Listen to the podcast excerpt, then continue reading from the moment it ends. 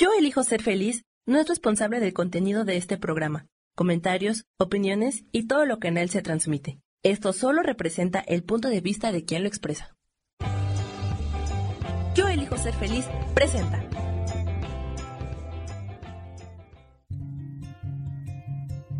Volver a brillar, volver a sentir vitalidad. Bienvenido al programa.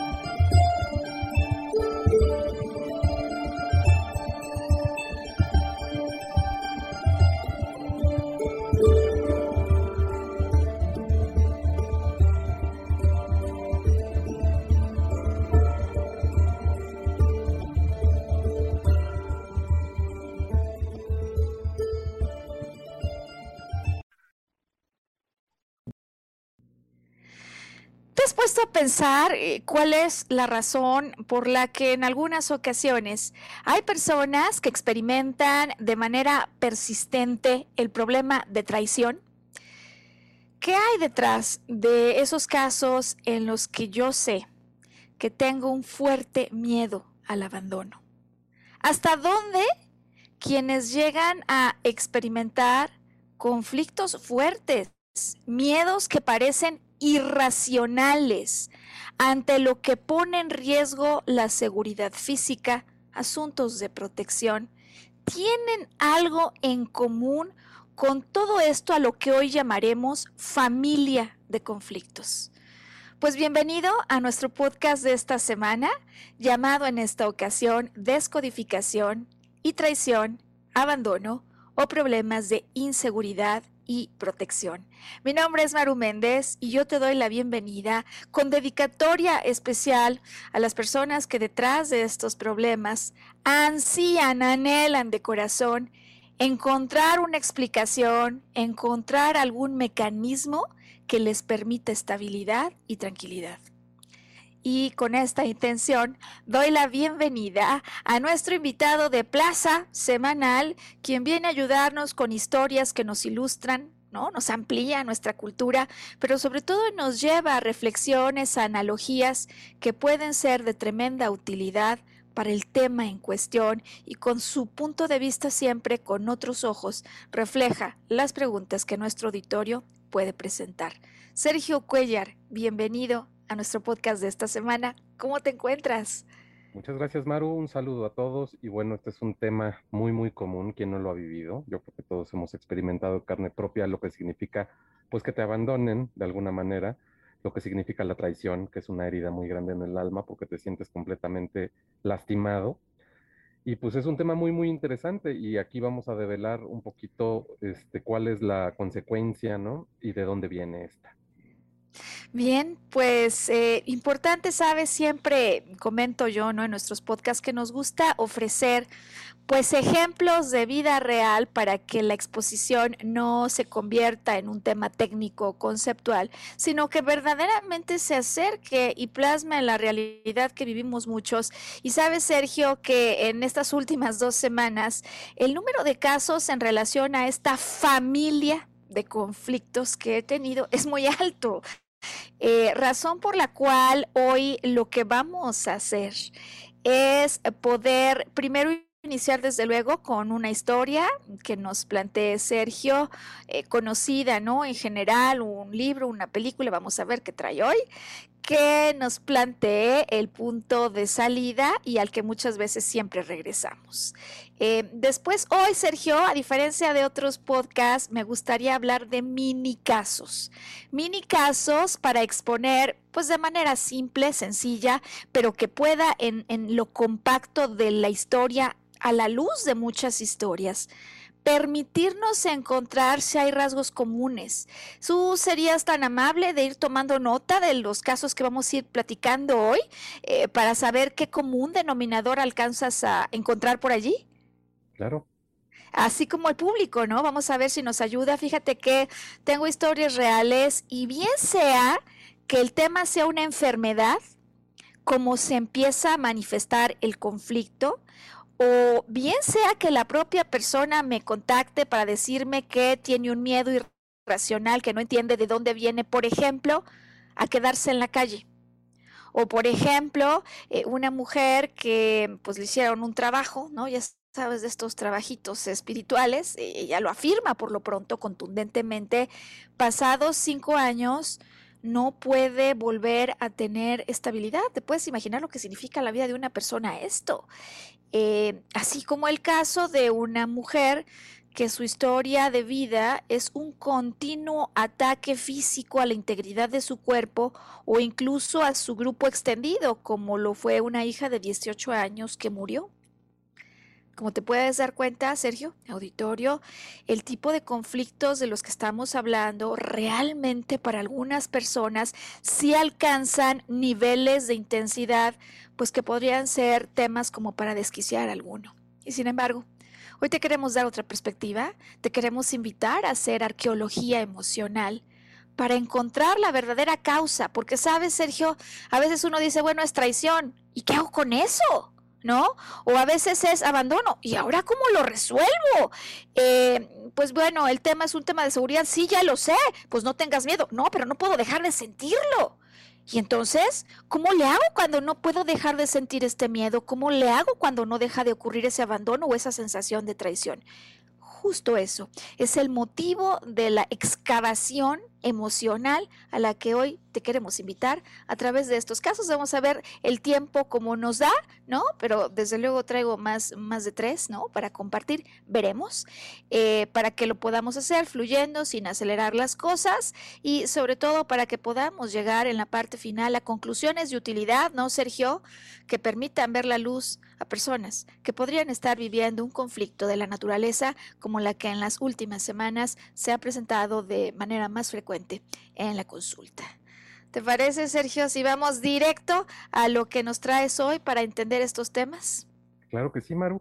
Y bueno, auditorio, esta es una historia realmente impactante, porque, porque el giro lo permite. Sin embargo, también es un clásico del cine, que llevó a consagrarse a varios actores, entre ellos Marlon Brando y también Al Pacino, ¿no? hablando de eh, la llevada a la pantalla grande de la novela de Mario Puzo, el Padrino.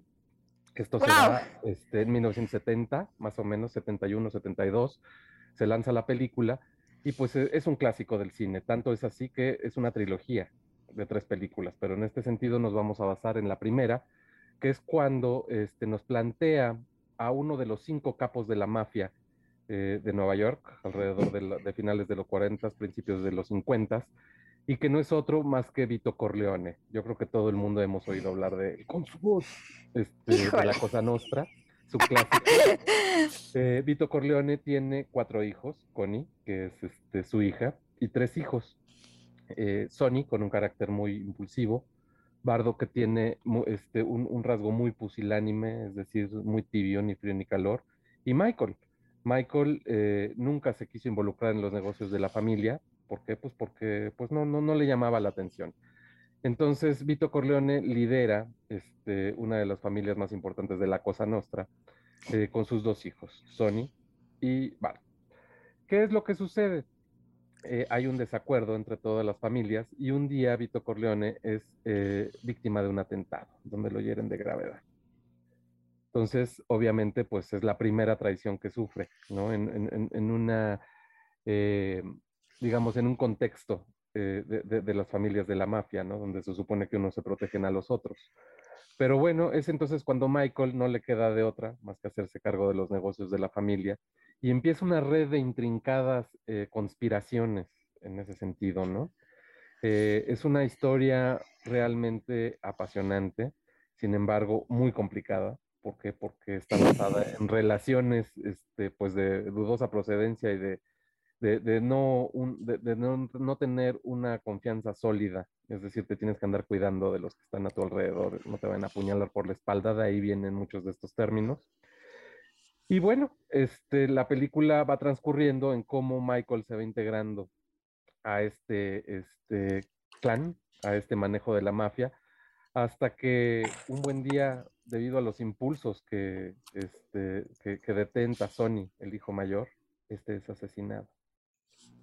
Entonces no queda de otra más que este, eh, Michael asuma el rol de patriarca de la familia en lo que su papá se va recuperando.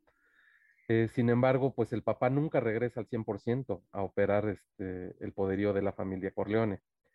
¿Qué hace de esto de Michael? Pues que Michael funja como el patriarca poco a poco y como evolucionando hasta que lleva, llega el fin del patriarca, muere de muerte natural, este, ya muy, muy grande, don Vito Corleone, y entonces Michael asume todo el control de la familia.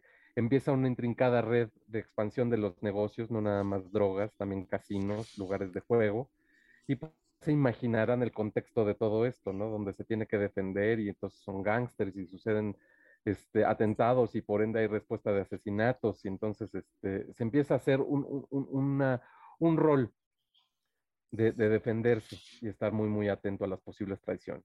Esto es una vida y es una constante en la vida de Michael, tanto así que la saga se extiende a una segunda y a una tercera parte, ¿no? Pero es muy, muy interesante ver todo lo que sufre eh, Michael a lo largo de su vida, incluso de su propia esposa, de su misma familia, eh, que, lo llevan pues a, un agotamiento extremo, ¿no? Una película muy, muy recomendable y si quieren ver los efectos de la traición, creo que en algún momento nos la ilustra bastante bien. Híjole, Sergio, creo que la explicación con la que arrancas el programa de entrada nos entrega elementos que fíjate cómo parece que una simple película de inmediato plasma símbolos como los que vamos a estar encontrando durante la exposición de todos los casos que traigo para el día de hoy para compartir. Lo primero que subrayo ya de entrada es la familia de Don Corleone. O sea, ¿cuántas familias de Don Corleone no hay afuera en las que te tienes que estar cuidando las espaldas, como nos acabas de decir, pero incluso de los que se supone que están para protegerte? El arranque de un ataque a la integridad física de él, ¿te fijas? Es decir, empieza la familia Don Corleone o la familia hoy de conflictos, de traición, de abandono, de inseguridad en el cuerpo físico o de protección, a manifestarse como si fuese un enjambre donde uno ya no sabe qué fue primero. ¿No? Y donde además me llama mucho la atención es que esta, esta película, ¿sabes? Es sin duda de las que más me ha dejado impactada a mí. Vamos a ver qué opina el auditorio que nos acompaña por lo pronto en Facebook Live. Eh, pero porque al final la primera película, es larga pues, pero acaba, pero no acaba. O sea, se queda como que, es como, imagina esta la sensación del balazo que no deja de llegar y, y que es justo el asunto que a muchas personas les preocupa de manera intensa en los casos que se han acercado para, digamos, en esta ocasión, ilustrar el tema, porque parece que por más que le haga no puedo zafarme. Ya decía yo que alguien podría hasta, digamos, ubicarse en la escena de lo que pasa es que me trabajaron.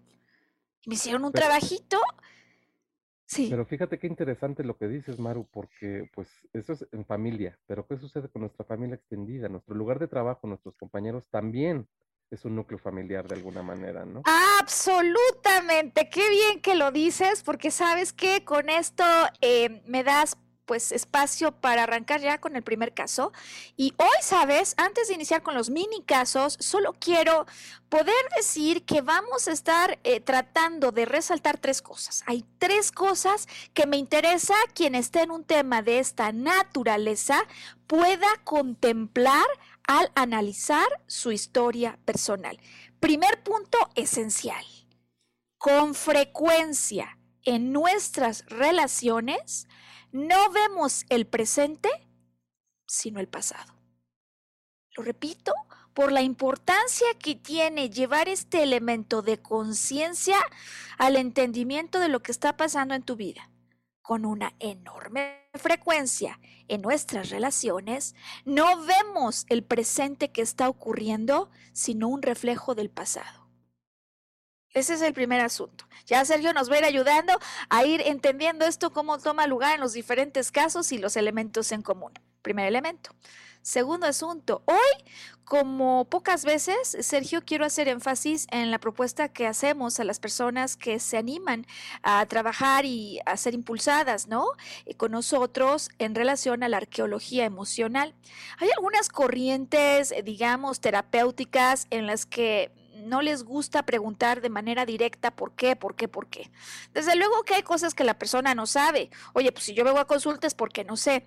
Sin embargo, en arqueología emocional hoy quiero invitarte a buscar tres veces por qué. Aquí sí nos interesa. Aunque no sepas qué provoca, digamos, el evento final, hay elementos a lo largo de la escena que tienen una explicación ya voy a ilustrar cómo. Hoy quiero invitarte a que vayas tres veces siempre a preguntarte, a preguntarte por qué. Incluso, Sergio Auditorio, más allá de la causa que te dice el diccionario bioemocional. ¿No? A lo mejor el diccionario bioemocional me dice problema, eh, por ejemplo, de abandono o conflicto de traición. Eh, ¿Pero por qué? O sea, ¿por qué la traición me pone mal? ¿Por qué el abandono además en mi vida es un asunto que no solo no deja de pasar, sino que me saca de quicio? ¿Por qué? Tres veces por qué sería el segundo elemento que quisiera que pudiéramos abordar. Y el tercer elemento, Sergio Auditorio, es este. Ya sea una enfermedad o uno de estos miedos irracionales que siempre tiene un origen ancestral, ya veremos a qué me refiero con esto, enfermedad o miedo ancestral, de estos intensos, irracionales, siempre, Sergio, empieza y termina con una creencia, creencia que es falsa. Recapitulando nada más, porque es nuestro punto de salida, a través y a lo largo de nuestras relaciones, en enorme cantidad de ocasiones, no vemos el presente, vemos el pasado. Por eso nos gusta preguntarnos tres veces por qué ocurrió eso que me llevó luego a la sensación de traición o por qué eso me pone mal. Tres veces vamos a explicar cómo hacemos tres porqués, más allá de lo que nos dice que es el conflicto en cuestión, el diccionario bioemocional. Y por último, sabemos que detrás de todos estos problemas, siempre la situación comienza y termina por una creencia. ¿Qué es una creencia? Un pensamiento, una idea. Pero no solo es eso. La idea tiene una emoción. Y esto es una idea con una emoción que sin embargo es falsa. Bien, oye, pues vamos con el primer caso. Eh, tengo para, para ustedes una colección de casos de enfermedades o de miedos irracionales, todos con la misma familia. Hoy le llamamos la familia Don Corleone, pero solo es por la metáfora que nos pone Sergio de salida. Eh, Sergio, fíjate que en alguna ocasión, muy al inicio de los programas de descodificación, hablamos acerca de la obesidad, seguramente te acordarás. Incluso, eh, sí, ¿no? ¿Te acuerdas? No te escucho. Claro, perdón. Fue uno de los primeros programas que abordamos juntos. Fue uno de los primerísimos y fíjate que hoy muchas personas, eh, digamos, es un tema que genera enorme preocupación, así que el primer mini caso hoy tiene que ver con obesidad. Es el ejemplo de un ejecutivo, Sergio, quien tiene un problema de obesidad y quiere resolverlo. ¿En qué consiste la, la trama del mini caso que te quiero hoy plantear? Bueno, como sabes, preguntamos, pues, ¿cuándo fue la última vez, no? O sea, ¿cuándo fue la última vez, en términos de sobrepeso o de obesidad, que sentiste que tenías una fuerte fluctuación en tu peso? Que por más que tenga yo un problema de obesidad o de sobrepeso, quienes lo padecen saben que hay momentos donde se provocan ciertas fluctuaciones, momentos donde algo ocurrió que se salió de control. Y bueno, pues él me refiere que tiene que ver con el punto en el que comenzó con su nuevo trabajo. Incluso duda si no será, por ejemplo, una suerte de la comida con la que está allí, digamos, eh, pues diariamente nutriéndose, o el estrés, ¿no? Que en general a veces decimos es el estrés. Y ahí termina. Y hoy decimos que ahí comienza. Bueno. Em, en el código, te acordarás, Sergio, auditorio, que hemos referido en relación a el caso de obesidad y sobrepeso, hablamos de una escena, Sergio, un recuerdo, un momento, una memoria que programa esto en la que varias cosas suceden simultáneamente. En primer lugar, yo de alguna manera me siento abandonado o abandonada a mi suerte. Me siento abandonada o abandonado, pero además de sentirme abandonado, el asunto que provoca terror es que yo siento que así, abandonado a mi suerte, puedo ser fácilmente atacado. Y por lo tanto, como hace el gato al que el perro lo acorrala, ¿te has dado cuenta cómo hacen? De pronto se esponjan, ¿no? O sea, cuando ya no encuentran salida, ¡eh! se esponjan, que de alguna manera esta es una, una, suerte en la que yo me esponjo para imponer. Eh, en el escena, además, en la que, por cierto, no solo está que me siento abandonado, porque puede estar allí, por ejemplo, mi mamá, pero yo me siento abandonado. Pero más allá de esto, del abandono y del ataque, esta escena no cierra si no hay otro elemento de por medio, que es me siento expuesto. Es decir, imaginemos que el gato que se esponja porque está el perro que le acorrala, en el fondo en esa escena no está tan solo, sino que tiene enfrente a varios compañeros felinos que simplemente están observando lo que ocurre. Exactamente con esa imagen en mente, entonces, le pregunto yo al ejecutivo en cuestión si puede recordar, Sergio, auditorio, ¿cuándo fue la primera vez en su vida en el que una escena parecida a esta hubiera ocurrido? Y aquí reconocer, eh, fíjate que justo el domingo que está con una amiga que hicimos este trabajo de descodificación también en obesidad, que normalmente no es algo que aparezca tan rápido. O sea, como que necesito un tiempo, ¿sabes? Porque yo recuerdo, pues, que cuando empecé a subir, por cierto, a ella también le pasó que estaba en un trabajo nuevo. Pero pues me dice, oye, esa fue una época muy próspera, eh, realmente mi carrera estaba en apogeo, como ya sabes que muchas veces, ¿no? Empezamos, no, pues no pasó nada, ¿cómo que qué pasó? Pues nada, pues si todo estaba muy bien, sí, pero el cuerpo no nos dice eso, algo tuvo que haber pasado. Bueno, pues en este primer mini caso, resulta, Sergio, que eventualmente el ejecutivo se acuerda y me dice, ya lo vi, ya lo vi de nuevo, estoy a mis cinco años en el escenario de la alberca deportiva. ya sabes, típico deportivo, el que llevan a los hijos, ¿no? Y entonces, ¿qué hacen en el deportivo si no la muestra para la familia? Muestra a la que acude, papá, mamá y el abuelo, ¿no? Acuden ellos.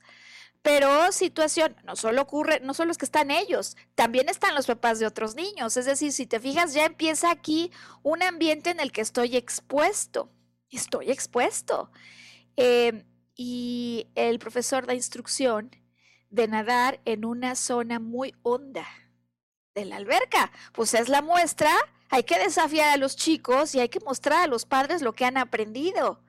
Lo que, sin embargo, a este ejecutivo, cuando recuerda ese momento a sus cinco años, le da terror. Terror al agua. Terror que parece irracional. Terror ante el cual cuando el padre ve que todos los niños ya están haciendo el ejercicio y el hijo no, ¿qué crees que hace el padre? Lo avienta. Pues te metes porque te metes. Y sin embargo, el abuelo que está viendo y la mamá sobre todo que está viendo, no hace nada. Sí está acompañado por ellos, pero se siente en esencia abandonado a su suerte en una alberca cuando tiene un terror al agua.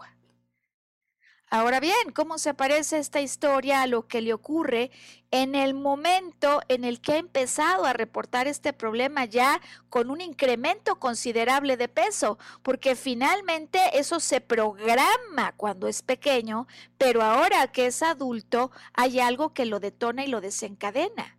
Claro, que está en el ambiente laboral, por cierto, en el negocio familiar, donde ya no está mamá pero sí está papá, por cierto. Y donde tiene compañeros gerentes que se atacan entre todos ellos. Abandonado a su suerte, atacado y por cierto expuesto, porque no es que se le viene uno solo encima, sino que está en el contexto, te puedes imaginar, de una, de una alberca laboral. ¿Cuál es la alberca laboral ahora? Pues la sala de juntas. ¿Te, te puedes imaginar esta situación, Sergio? Sí, claro, o sea, es una situación donde realmente te sientes completamente vulnerable. Absolutamente. A tu suerte y en, fíjate curiosa la simbología, porque el agua sabemos que son emociones. Ahora bien, si yo solo le hubiese dicho a este joven, el problema que te conduce a la obesidad es que tú te sientes abandonado o atacado y al mismo tiempo expuesto que tienes un, un conflicto, le llaman de silueta, con eso no le ayudo. ¿Por qué? Porque con eso no estamos ahondando en los porqués. Desde luego se siente abandonado, ya sabemos, pero se sintió abandonado no en el campo, se sintió abandonado no en su cuarto de juegos. Si te fijas, aquí hay una simbología muy particular. El joven se sintió abandonado en la alberca porque tiene terror al agua. Aquí entonces recuerdo los tres esenciales. No vemos en nuestras relaciones o en los eventos que nos acontece el presente, sino el pasado. Tiene que haber alguna razón por la que este joven, que en ese entonces tenía cinco años, tiene terror al agua. Y si no lo podemos entender, Sergio, no lo podemos resolver. Segundo caso, ¿te acuerdas lo que decíamos? Queremos preguntarnos tres veces por qué. Y cuando de manera consciente aquí no hay respuesta, porque yo no sé cuál es la razón, pero me aterra el agua, sí tenemos que acudir a otros recursos, como el diálogo con la mente no consciente, razón por la que en términos de arqueología emocional, la descodificación biológica es un recurso, como lo puede ser la teoría de, o la, digamos, eh, de regresión, o como podría ser, por ejemplo, la resignificación, es decir, solo es un recurso para llegar a la causa raíz que está provocando esto y liberar a la persona de la emoción, y en este caso, liberar de eso que diario avienta su cuerpo cuando está en la alberca laboral, que es lo que hace que su cuerpo se esté protegiendo, protegiendo, protegiendo. Y la última cosa que, si te acuerdas, decíamos aquí, pues es que naturalmente en, en estos problemas siempre hay una creencia y esa creencia no es cierta. ¿Qué ocurre en el caso de este joven? Fíjate que fue una de mis primeras experiencias en, en, su momento cuando lo trabajamos, en las que yo aprendí que cuando yo busco el símbolo de alguna situación que se ha quedado durante esta misma vida, a veces, sin quererlo, ¿eh? porque me pasó sin quererlo hacer, la persona en el inconsciente cuando empieza a abrir recámaras, recámaras que nos muestran esos lugares donde se almacenan las creencias que nos generan terror. A veces abren vivencias que podríamos atribuir a vidas pasadas. Hay quienes dicen, no, hombre, es la vida de los ancestros, o por lo pronto a metáforas del alma. Y sabes, cualquiera de estas tres sea un evento en una vida pasada para las personas que creen que esto verdaderamente es así, sea una metáfora del alma, sea un evento que pasó en la vida de mis ancestros, que desde luego esas memorias también eh, de alguna manera se van plasmando en las generaciones cuando traen una emoción fuerte y cuando esa emoción me habla de algo que va a ayudar a mi sobrevivencia o que puso en riesgo a mi sobrevivencia, lo más importante es ¿qué me explica esta metáfora? Desde luego, como te podrías imaginar, ¿no? Si yo te dijera, pues, ¿a qué te suena alguien que le tiene terror al agua? pues esa es una fobia, ¿no? Y alguien que le tiene terror al agua, pues de acuerdo a los símbolos que tenemos, es este es, terror enfrentar lo que siente, ¿no? A sus emociones. Absolutamente. Él, él reporta eh, la historia de un joven ahogado, ¿no? Eh, y finalmente, me parece que, digo, más allá de que algunas personas lo crean, no lo crean, que esto no, realmente para efectos terapéuticos lo importante es la simbología que está de por medio, en efecto nos habla de alguien que se siente pues de alguna manera ahogado en sus emociones. ¿Y sabes cómo eventualmente se resuelve esa historia del niño en la alberca? Cuando él me dice que sale avante de esa memoria cuando eventualmente se da cuenta que hay un pequeño chapoteadero, pequeño chapoteadero donde encuentra un maestro que le puede ayudar a salir adelante, a ganar confianza antes de lanzarse a la gran alberca. ¿Y de qué manera traslada esto a su vida actual? Pues que desde luego ahora está trabajando con un coach, coach que le puede ayudar en el pequeño chapoteadero a entender sus emociones, a reconocerlas, para poderlas expresar, para poderlas honrar y para no caer en los patrones que nos has contado que ocurría en la vida de la familia de Don Corleone, porque había uno que era muy impulsivo u otro que era muy pusilánime. Es decir, este chico que aparentemente refleja a través de su cuerpo el problema de abandono, es decir, como el primer gran bloque de situación a enfrentar, de vulnerabilidad, eh, de poder ser atacado. El problema en el fondo que subyace realmente es el miedo a que esto ocurra, porque si ocurre, o puedo ser muy impulsivo o puedo sentirme sumamente pusilánime. Pero fíjate qué, qué chistoso que lo mencionas, Maru. O sea, en realidad las emociones pues nacen de dentro hacia afuera, ¿no? Absolutamente. qué importante es descubrir maneras de autoconocerte. Porque en el momento en que localizas y te autoconoces con esas áreas de oportunidad o con tales y cuales fortalezas, sabes por dónde atacar. Claro, el asunto es que no nos enseña, ¿no, Sergio, con frecuencia cómo hacer este trabajo de arqueología. Y, solo como para muestra otro botón, pues eh, digamos en la segunda mini historia, que es breve porque se parece finalmente al problema, al del primer caso, em, otra mujer, ¿no? Que descubre eh, que en su nuevo trabajo empieza el problema. Ella lo atribuye a una situación en la que tiene, ha experimentado este problema de síndrome bipolar y le empiezan a dar litio en una cantidad eh, más grande. Y sin embargo, yo cuando estudiábamos este caso le decía, pues hay personas que recibiendo esa dosis no suben de peso. ¿Me explicó? Es decir, el litio que tú sospechas que puede ser el culpable, la pregunta es por qué a algunas personas les produce el sobrepeso y a otras no. Y aquí va su alberca emocional, Sergio. Resulta que se acuerda. De repente me dice, oye, ¿no será esto? Le viene a la mente el momento en el que un cliente con el que trabajaba en un banco se sube con ella a un elevador en el que ella viene sola, no está su jefe. Pero hay más personas en el elevador. ¿Y qué crees que pasa en el elevador? Que el cliente... Adelante. No, a ver, a ver, ¿qué quieres pues, saber? Quiero suponer que de alguna manera fue agredida. Ajá, se le viene encima el cuerpo agresión al cuerpo. Es decir, que el asunto de me dejan a mi suerte, soy vulnerable, puedo ser atacado, no solo tiene que ver con la historia de me tengo que lanzar a algo que me da miedo, sino que alguien puede atacar mi cuerpo físico, como este otro caso, mini caso de la mujer ejecutiva que sin embargo me decía, oye, me cayó de maravilla la pandemia, ¿sabes por qué? Porque no tengo que salir de la casa.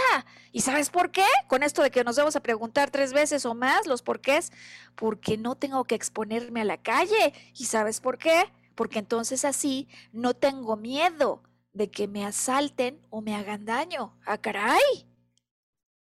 Miedo irracional que, por cierto, a ella ya le había empezado a preocupar en el sentido de que luego puede tener problemas con su pareja porque ni siquiera se siente cómoda para ir allí por ahí de la colonia Condesa a cenar cuando salen en el coche del novio. Me dice su novio, es un miedo irracional. Sí, pues es agorafobia, ¿no? ¡Ey! Pero ¿sabes que esta fobia, como hoy has estado muy bien leyendo las fobias, que parece que son miedos irracionales, ya decíamos que siempre son ancestrales, el asunto es que a veces quien los lee se deja llevar por lo que le dice la gente que no le entiende. Y muchas veces, ¿qué es lo que pasa? Entonces decimos, ya, hombre, no te hagas payaso. ¿A poco no te ha tocado escuchar esto? Bájale un poquito. Hombre, tú suelta, es más, medita y, ¿Y sabes qué pasa? Que ni siquiera meditando se quita el miedo irracional. Bueno, pues la historia de esta mujer, que es interesante porque ya decíamos, miedos irracionales como el del joven que teme al agua, son ancestrales, nos lleva en una historia en la que en su adolescencia sí sufrió un ataque a su integridad física, por cierto, por un familiar, o sea, los don Corleones, ¿sabes? Por un familiar y donde esto eventualmente nos lleva a la etapa prenatal, donde fue de alguna manera atacada en el cuerpo físico por los medicamentos que su mamá tomó cuando creía que ella era un tumor. Fíjate.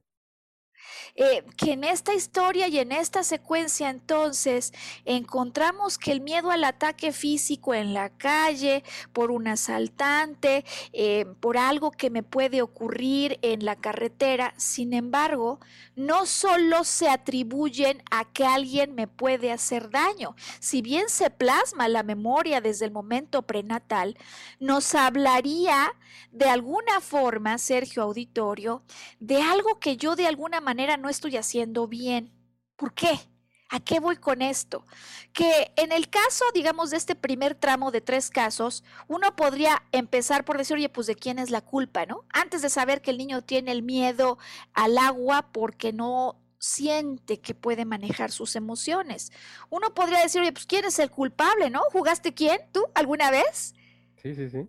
¿Quién es el culpable? El padre, que lo expone de alguna manera y le exige. La madre, que no hace nada por ayudarlo. El abuelo, que estaba allí y tampoco fue para ayudarlo. El profesor de natación, los papás de los otros niños, los gerentes o el padrino.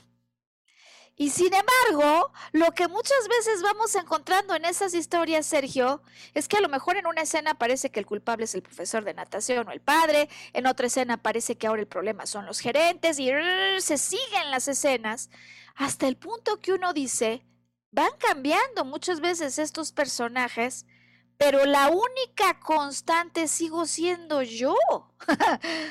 es decir, que en este juego de alguna manera yo tengo que tener algún tipo de responsabilidad, como ocurre en la historia de esta mujer que se siente atacada continuamente, a la que por cierto, Sergio, sí la han asaltado, ¿no?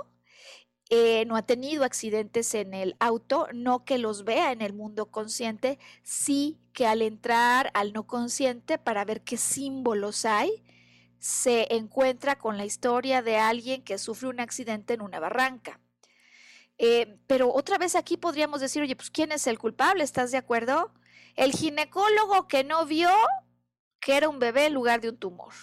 La mamá que no trajo un poco más de conciencia a la situación. Eh, el familiar que procede al ataque. Eh, ¿Quién es el culpable? O el nuevo novio que la lleva en su carro y la expone a la condesa. ¿No te parece extraño? que siempre se repite una constante de esta agorafobia, ¿no? El miedo a que me hagan este daño físico, porque a lo largo de esta trama, aunque cambian los personajes, yo sigo siendo el, digamos, el único que repite. Es decir, yo tengo que tener alguna participación en esta trama. Y sabes, esa es la trama del alma. Hoy lo vamos a explicar, quiero hacer una breve pausa para que al regresar completemos este grupo de mini casos con las observaciones que va haciendo Sergio, eh, de tal manera que podamos explicar cuál es la razón que hay detrás de todas estas situaciones en común, si lo hay, si no lo hay. Eh, y por cierto, me olvidé, Sergio, de explicar que en el caso de esta mujer, ¿no? Que a veces teme que le vayan a hacer daño en el cuerpo físico, que a veces teme incluso salir a carretera, no sea que se vayan a estampar, eh, y que finalmente ha vivido con esta naturaleza de miedos, a veces incluso que se reportan a través de alergias en la piel, ¿no? Eh, el peligro, la amenaza de contacto. Eh, sin embargo, sí hay algo que es notorio, pues, y es que de momentos en estas historias, es cierto que a veces no ha abierto bien los ojos. ¿Me explico? Si no, no, solo es que tenga esta mala suerte, sino que hay algo a lo largo de mi historia que me explica que a veces yo abro la puerta al peligro cuando no abro bien los ojos. Y este tema de abrir bien los ojos lo vamos a desarrollar con más detalle en los casos de la segunda parte. Vamos a la pausa que ya volvemos hoy, volver a brillar. Estamos hablando de descodificación, traición, abandono o problemas de integridad, de daño al físico, de seguridad y protección. Bueno, pues estamos ya de vuelta, Sergio. ¿Cómo ves esta dinámica de los minicasos? ¿Qué has Pues visto hasta este yo ya punto? Estoy viendo un, un- un patrón, ¿no? Sí, el patrón, pues básicamente son cosas que están ancladas a un suceso, ¿no? Que te marca y que te va, este, que te va, digamos, insertando un código que está ahí latente y tú ni cuenta te das, ¿no?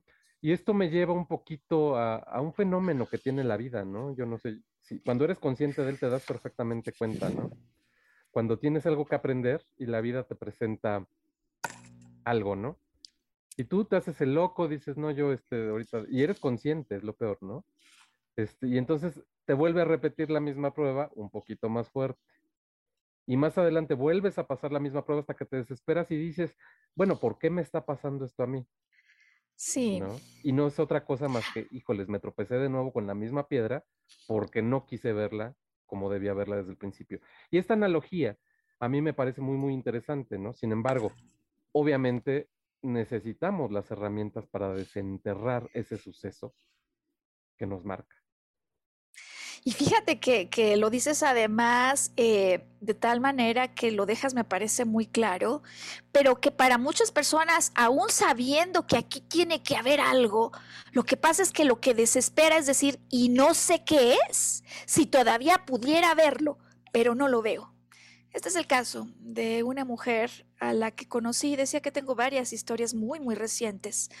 Eh, durante una intervención en un programa de entrenamiento para hacer regresiones de vidas pasadas, eh, reconociendo que no es mi línea principal de trabajo, eh, sin embargo es un tema en el que fui preparada y de hecho un tema que llamó mi atención durante mis estudios de psicología transpersonal, ¿no? En la maestría, y, y un asunto que como contaba hoy al inicio del podcast, de pronto ha vuelto a mi vida, ¿sabes? Ha vuelto a mi vida en el sentido de yo, yo no hago hipnosis en los trabajos para trabajar con el consciente, digo, con el no consciente, no, no hago hipnosis, pero sí recurro a técnicas de imaginación creativa, de visualización, que finalmente lo que hacen es que operan en un estado amplificado de conciencia, en el que me relajo y provoco a través de mi imaginación un diálogo interactivo con mi mente no consciente. Así que teniendo este antecedente y dado que ahora en términos de descodificación me he vuelto a encontrar con un número muy importante de personas que recurre a estas metáforas del alma para encontrar una explicación que no solo haga sentido, sino que consiga liberar. Bueno, pues acudo, ¿no? En ayuda de una muy querida profesora porque tiene la certificación del programa y como parte de la certificación los alumnos que se están entrenando y formando en la terapia de regresión hacen un ejercicio con uno de los propios compañeros y luego intercambian roles. Bueno, esta es la historia de una mujer, Sergio, que vamos, el caso que nos has contado con la familia Don Corleone, digamos que se queda chico.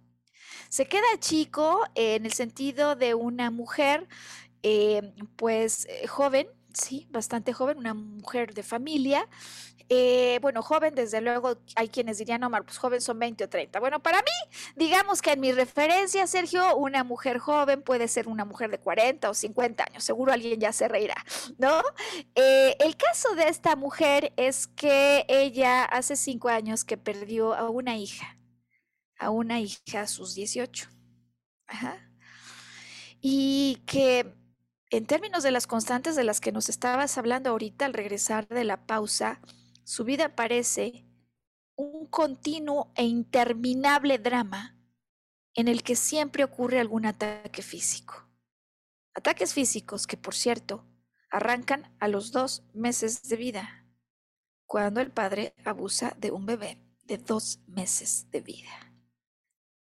Exacto. O sea, uno cierra los ojos y dice, pues ¿dónde está la explicación? O sea, eh, a ver qué onda, ¿no? Em, la historia de abusos físicos que empieza, pues por supuesto que ahí apenas arranca, ¿no? Si estamos hablando de un drama superior al de Don Corleone, la historia apenas arranca. Eh, a lo largo de su vida, eh, en infancia, en adolescencia, hay abusos físicos, psicológicos de parte de sus hermanos, que por cierto la madre patrocina.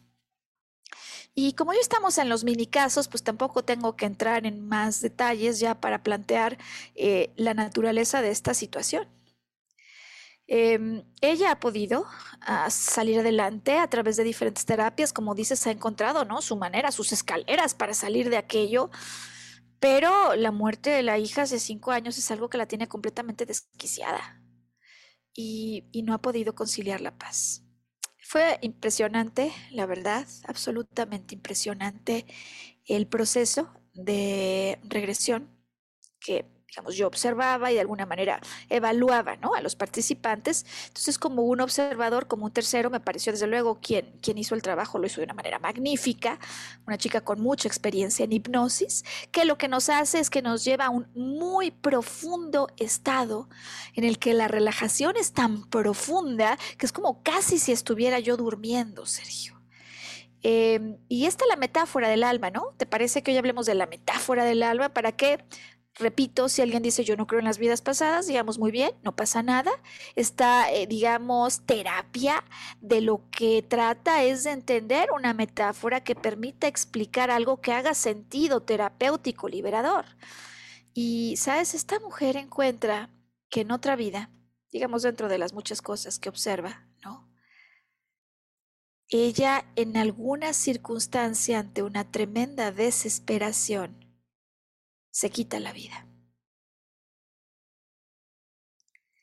Evento que puede volverse, por lo pronto se vuelve para ella, una gran pieza de información tremendamente sanadora. ¿En qué sentido? Es la trama de un alma que no se puede entender en el específico apartado de una vida, sino en el continuo de la historia de esta alma que está experimentando lo que tiene que ver con el cuerpo físico.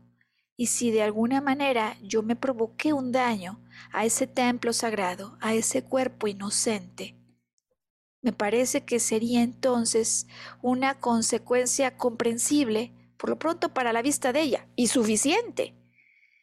¿Cómo entonces al arranque de esta vida viene la huella del daño al cuerpo físico para que yo comprenda las implicaciones que puede tener esto y sobre todo en su caso, el que pueda ella de alguna manera evolucionar en el tema de amor incondicional.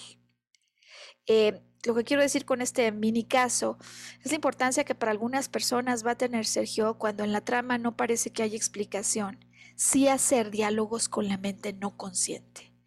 Eh, se liberó, no te puedes imaginar.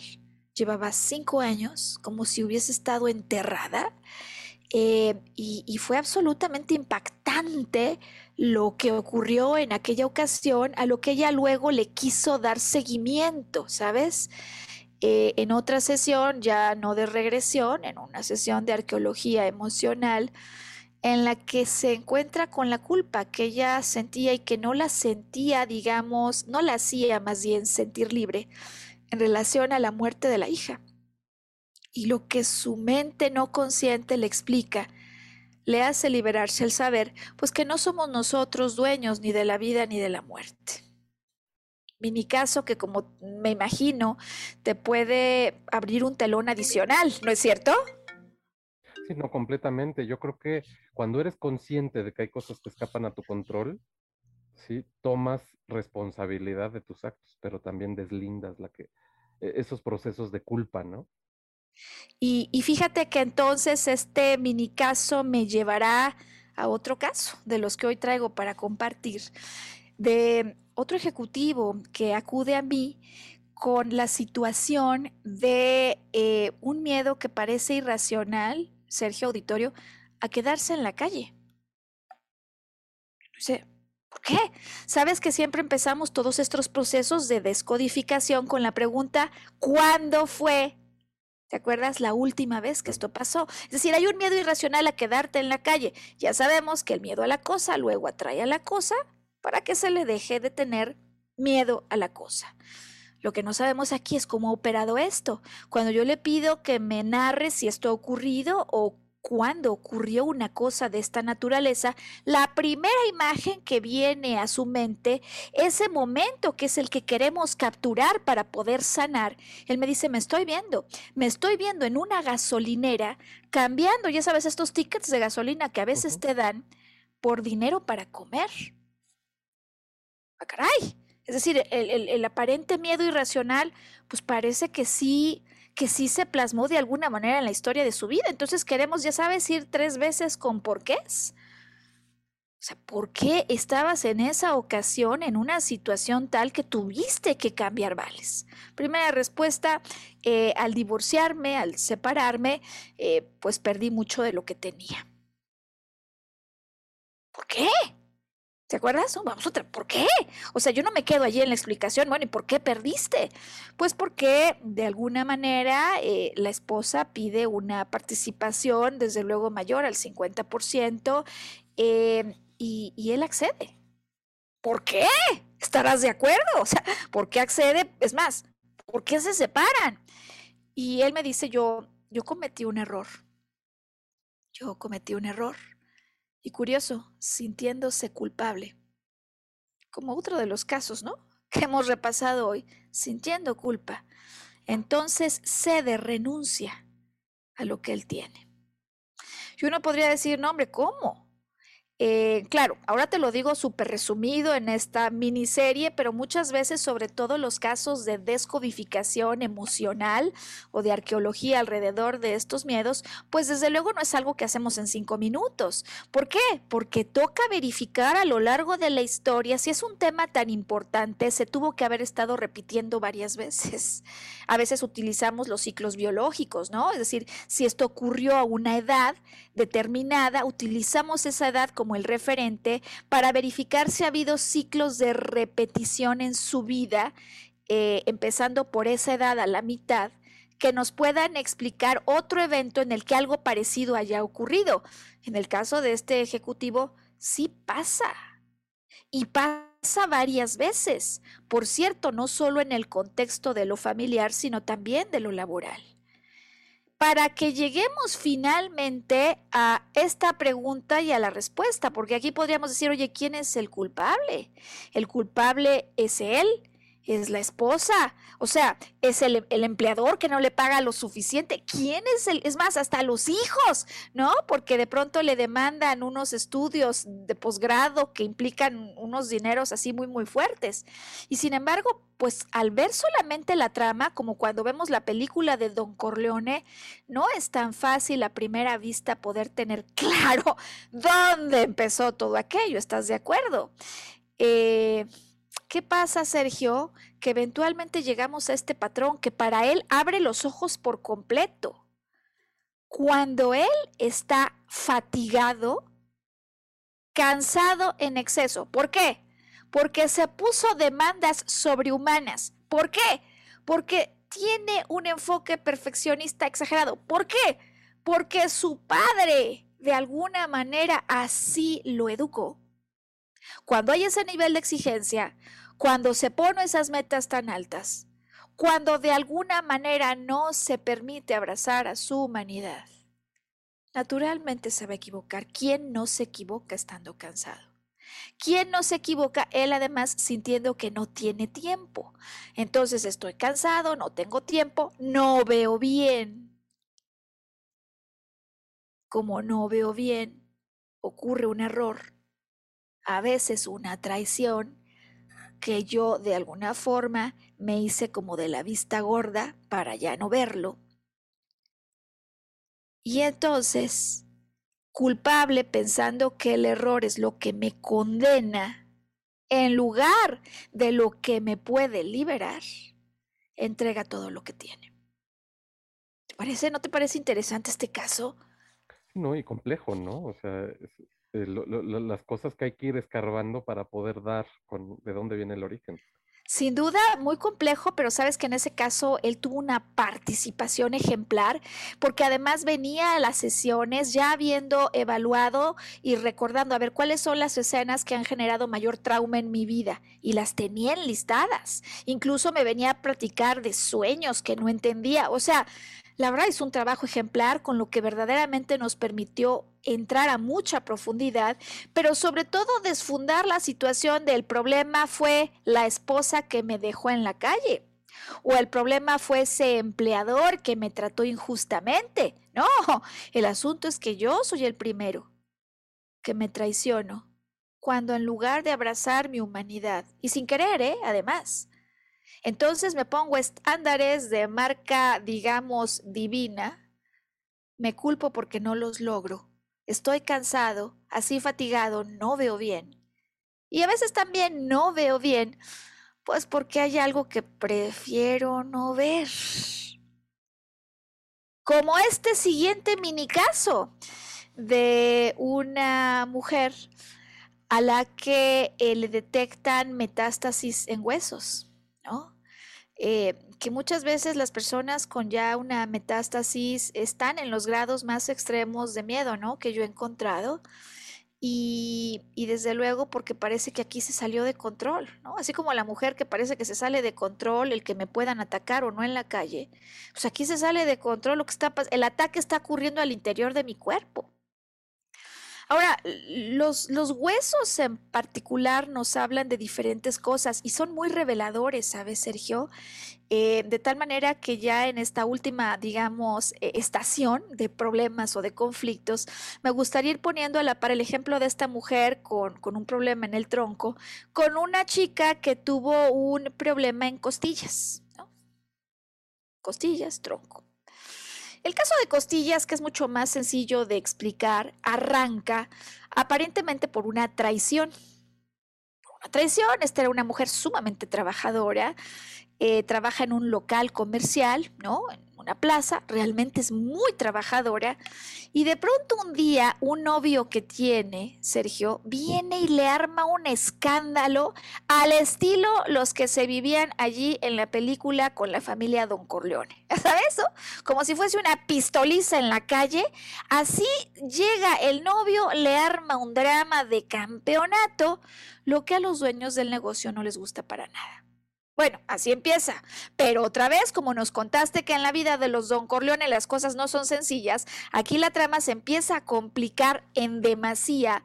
Porque como no les gusta a los dueños que eso haya ocurrido, sin embargo, ¿qué crees? La quieren despedir pero sin responsabilidad para ellos, y piden a una compañera de trabajo que diga que el joven que la fue allí a armar el drama quiso sacar dinero de la caja del local, lo cual no es cierto. Ya, ya te puedes imaginar que aquí, digamos, los dramas de traición se empiezan a poner así intensos. Bueno, finalmente la despiden sin una liquidación. Uno diría traición, ya sabes, ¿no? Absoluta, además injusticia y traición sobre todo porque ella por mucho tiempo pues era la empleada a cargo del local, ¿no? O sea, se siente de alguna manera traicionada por la dueña a quien ella le entregó pues mucha de su vida, de su tenacidad y, y de su confianza, pues, ¿no? El caso es que es extraño el evento, pero ya sabemos que los accidentes nunca son cuestiones aleatorias unas semanas, porque en realidad esto pasa con semanas de diferencia después de este evento, a esta mujer, ¿qué crees que le pasa?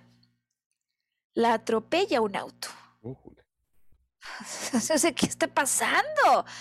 Em, accidente con el que resulta ella de alguna manera lastimada en costillas, con una fractura. Cuando viene a trabajar conmigo, el problema ya no es la traición o sea, la trama aquí empieza por traición, pero finalmente el tema es el dolor debido a la fractura en costillas. Además, pues te puedes imaginar que las fracturas en costillas son cosa de tiempo. Correcto, porque no puedes hacer nada. Cosa de tiempo. Y ahí este dolor no la deja ni despertar realmente tranquila. O sea, es, es muy perturbador. Fíjate que es curioso el lenguaje que emplean los huesos, costillas. Dicen algunos que las costillas son como las persianas del corazón. Lindo, ¿no? Eh, y simbólico, porque si hay una fractura en uno de estos huesos que de alguna manera protege al corazón, sabemos, sospechamos que hubo algo que me hizo sentir desvalorizado porque no fui querido, porque no me siento haber sido querido porque aquí es otra connotación distinta, ¿no? Es decir, en los primeros casos estaba la traición, la amenaza al cuerpo físico, pero aquí el tema es que de alguna manera ¿no? Estas costillas que se están fracturando me hacen sentir, aunque la trama empieza por traición, pues que de alguna manera yo no soy querido y que alguien podría incluso interpretar como no solo no soy querido, sino que me dejaron a mi suerte. Y sabes, el lenguaje de las costillas es metafórico, pero además muy preciso. Eh, tenemos costillas superiores, ¿no? Unas, digamos, a nivel medio, otras inferiores y algunas flotantes. ¿Qué significa este lenguaje? Las superiores nos hablan de yo no sentirme querido, ya sabes, además esto protege al corazón, eh, no sentirme amado en relación a alguien en casa que está en un nivel arriba de mí, es decir, mis ascendentes. Cuando el daño ocurre a nivel medio, entonces eh, el problema emocional que esto reporta es yo no me siento amado por algún hermano o hermana. Como posiblemente le ocurriera no solo en el trabajo, porque tú decías, el trabajo es el orden de lo familiar como extendido, sino también en casa. Eh, costillas inferiores son descendientes y las flotantes algunos hijos a veces no reconocidos. Bueno, en este caso, como hoy estamos recorriendo de manera muy ágil la situación, el daño es en las costillas eh, que reportan eh, no haberme sentido amado por un hermano, por una hermana. como ella consideraba a la trabajadora, Sergio, que declara que el novio y ella querían sacar dinero de la caja. Pero si nos vamos a más profundidad, que realmente era lo que a ella le dolía, el sentirse absolutamente abandonada en esto y en algunas otras cosas importantes por una hermana, por una hermana. Y entonces aquí diríamos otra vez, oye, pues ¿quién fue el culpable, no? El culpable fue el novio que le fue a hacer el drama al estilo los Don Corleone, eh, el culpable fue el empleador, el culpable fue la compañera como hermana que la traiciona. El culpable es el, el, automovilista que procede al accidente. El culpable es la hermana que la ha dejado, digamos, a su suerte. Y si te fijas, en estas diferentes escenas hay una sola constante, y es ella. De alguna manera, ella recapacita y de hecho consigue, a raíz de esta toma de conciencia, disminuir significativamente el dolor, así de manera inmediata, cuando primero se da cuenta que no hay manera de que no sea amada por una hermana en tierra, si a lo que se remonta es al plan de almas, porque las hermanas, si son hermanas en la tierra, es porque hicieron un plan a nivel almas. Es decir, ella me dice, pues aunque mi hermana no quiera hablar conmigo y de alguna manera me haya abandonado, yo sé que solo es una situación muy específica que ella está viviendo. Yo comprendo que a nivel de almas, nuestras almas se aman. Y esta sola explicación, Sergio, esta conclusión a la que llega ella a raíz del trabajo de arqueología emocional es tan suficientemente sanadora como que le quite el dolor. ¿Qué opinas de esto? Pues es lo que he escuchado de ti un poquito, ¿no? A veces estamos en el bosque y no alcanzamos a ver el camino porque no nos elevamos un poco más allá y esto es realmente liberador. Yo lo he experimentado contigo en muchas ocasiones cuando ves, te elevas un poco y ves la situación en perspectiva, deja de tener este, trascendencia lo que estás viviendo para obtener una óptica muchísimo mayor. El chiste es cómo salir de este bosque y para eso está la inteligencia y, la, biodescodificación, ¿no? La, arqueología emocional. Y a ver, por supuesto que hay que llegar a fondo. Si no llegamos a fondo, nos quedamos a medias. Y por otro, sí, lo que dices me parece conveniente recordarlo al auditorio, como yo se lo decía a esta mujer con la que pude interactuar antes de que viniera su trabajo de regresión, ¿no? Cuando yo la vi muy, muy triste, cuando ella lloraba, lloraba conmigo en la comida antes de su sesión, porque me decía que no podía entender y no podía superar la pérdida de su hija. Y yo le explicaba que la verdadera respuesta jamás la iba a encontrar a nivel tierra. Porque si acaso hubiese un culpable, que más bien es un sabio maestro, es el alma, que se plantea el desafío para propósito de evolución, lo que nunca se va a entender en una cena particular donde aparece la traición o en un evento o incluso tú me hablas de la trilogía, pues hay vidas en las que en una, en otra o en otra, digamos aisladamente, yo no resolvería el problema como es el caso de esta mujer. Vamos finalizando con un último mini caso que me parece que con esto la puerta hoy se cierra en términos de exponer ante el auditorio un vasto grupo de casos que nos puedan ayudar a responder eso que muchas veces quisiéramos comprender por qué y quién, ¿no? ¿Quién está detrás de todo esto? ¿Cómo lo paro? Bueno, este es el caso, decía yo hace un rato, de una mujer a la que se le detecta una metástasis de cáncer en los huesos. Em, he tenido casos de cáncer en huesos donde el problema está, por ejemplo, en alguna vértebra, algunos casos donde el problema de cáncer en huesos está sobre la base de la columna y este otro caso en realidad en, tronco, ¿no? el famoso esternón. Puede haber muchos motivos, ¿no? Eh, por ejemplo, mujeres que pasan por un problema de cáncer de mama, que tienen, Sergio Auditorio, eh, alguna mastectomía.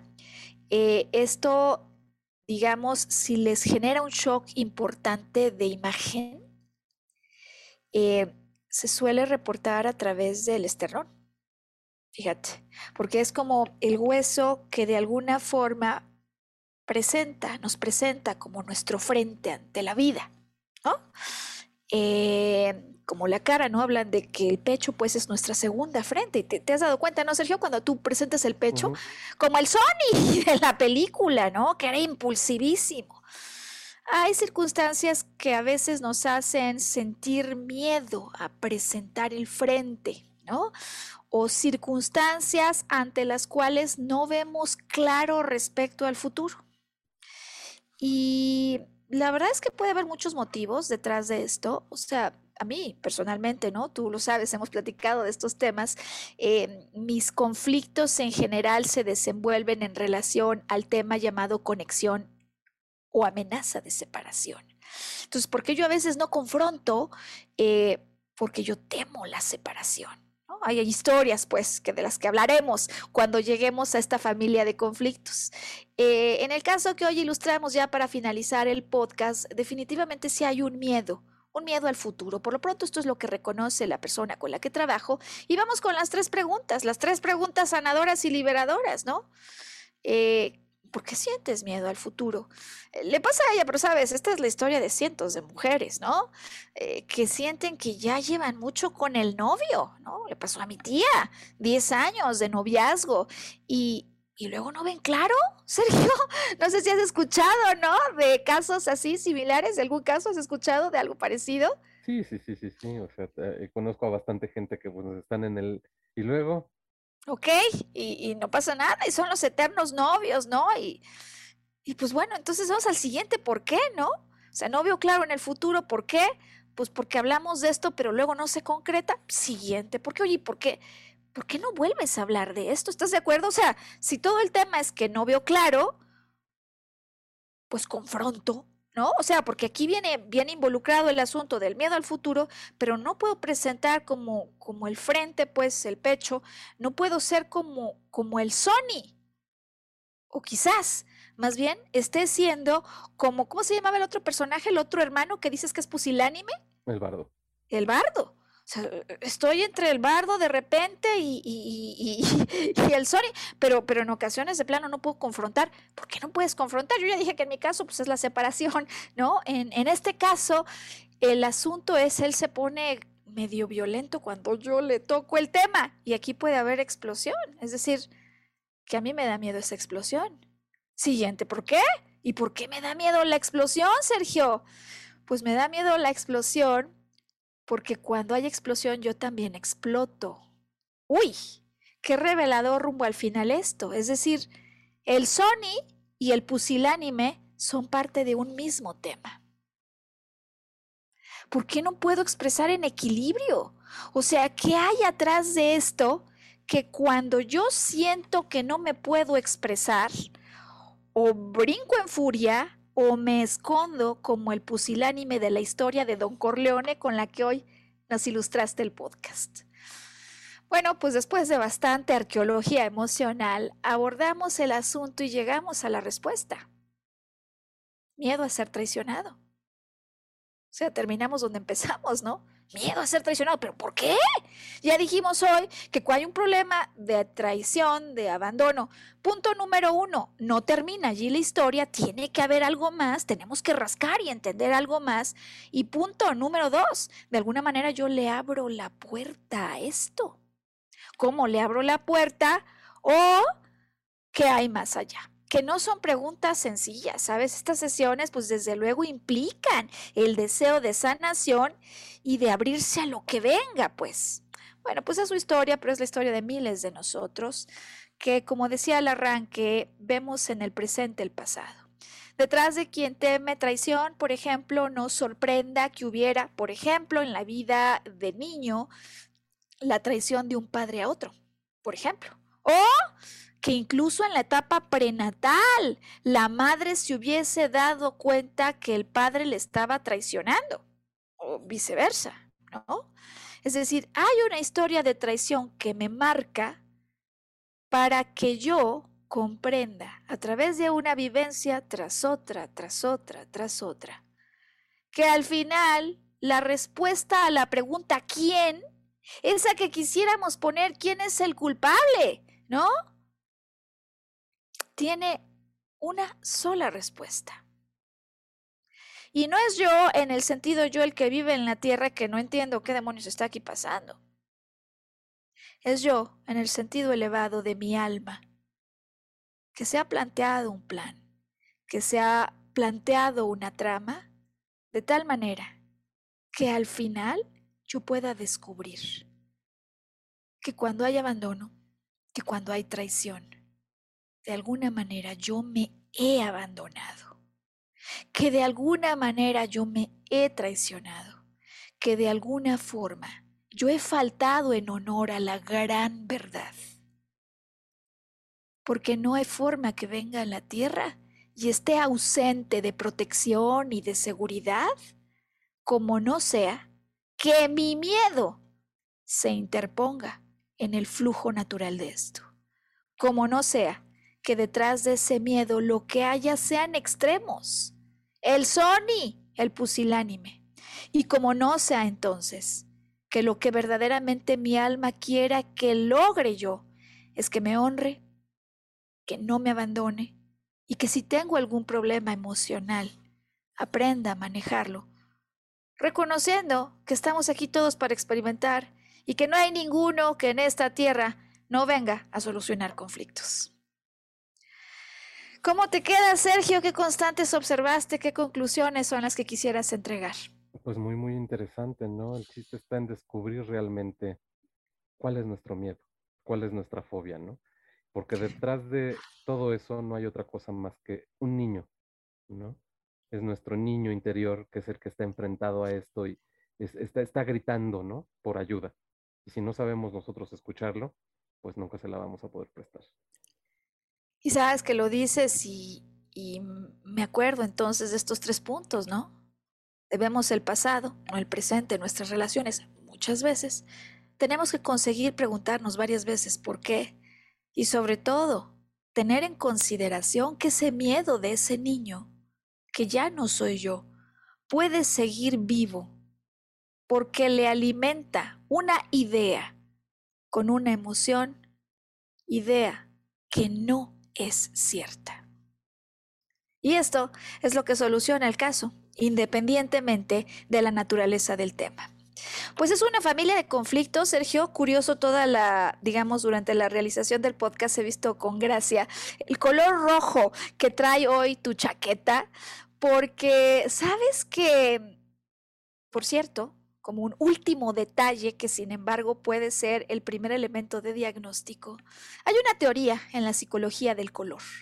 Eh, es una teoría que propone un muy querido formador, eh, amigo del alma, llamado Alexis Lucky. Tiene un libro llamado El color de tu destino, libro en el que él nos explica que el alma que viene con este plan, que viene con estos desafíos, viene en una codificación de colores tales que vamos a vibrar con ellos en frecuencia, serán nuestros colores favoritos, pero que además nos explican los desafíos y lo que nuestra alma quiere experimentar. Curiosamente entonces digo que no le pedí que se vistiera de ese color, pero nos ayuda mucho a cerrar el podcast. Sergio porta el color rojo. Por cierto, Sergio Auditorio, rojo de chakra número uno. Chakra número uno, que porta la energía que nos ayuda a saber que nosotros estamos arraigados a la tierra. Tierra en la que existen todos los recursos necesarios para que vivamos en abundancia. Tierra en la que nunca vamos a estar solos, aunque parezca en la que aunque en momentos nos querramos sentir a nuestra suerte, jamás estuvimos ni estaremos solos. Hay todo un mundo espiritual que aunque no lo veamos es muy real. Chakra 1, que entonces nos presenta el desafío de los que viven la traición, el abandono, problemas de seguridad física y protección, y nos explica la importancia de ir al punto medio disolver esos miedos cuando encuentro una manera estable de desafiar esto y si para ello es necesario aprender un poco cómo manejar y gestionar las emociones que siento. Sergio, pues este podcast de veras que lo dedicamos a las personas que estuvieran atravesando por un problema muy intenso. Eh, yo concluyo con mi agradecimiento profundo a las personas que a través de sus ejemplos nos permiten entregar un podcast lleno de realidades como las que podría estar alguien viviendo. Y pues que todos consigan entonces con estas reflexiones encontrar la causa raíz y la solución de regreso a esa estabilidad. Estamos a sus órdenes, están eh, entonces apareciendo ya al final del podcast nuestros datos de contacto y nosotros nos volvemos a encontrarnos, Sergio, en una semana. Así es, y vemos qué nuevo tema traemos para Vamos a ver. de los demás. Vamos a ver qué nos plantea la semana. Muchísimas gracias, Sergio. Gracias a ti y a todo el auditorio por su tiempo y creo que entregamos un mensaje de utilidad. Que así sea. Nos vemos la próxima semana.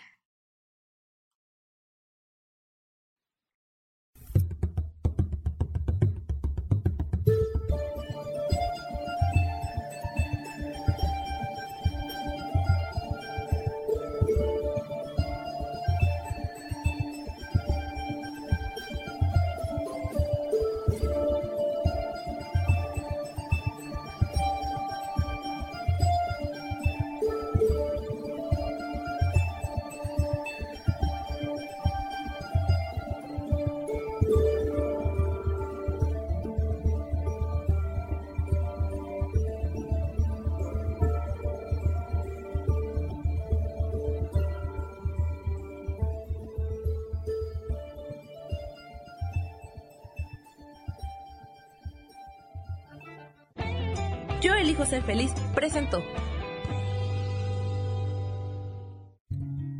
Volver a brillar. Recuperar la sensación de tu poder personal. Nos vemos en la siguiente transmisión de este programa. Esta fue una producción de Yo elijo ser feliz, derechos reservados.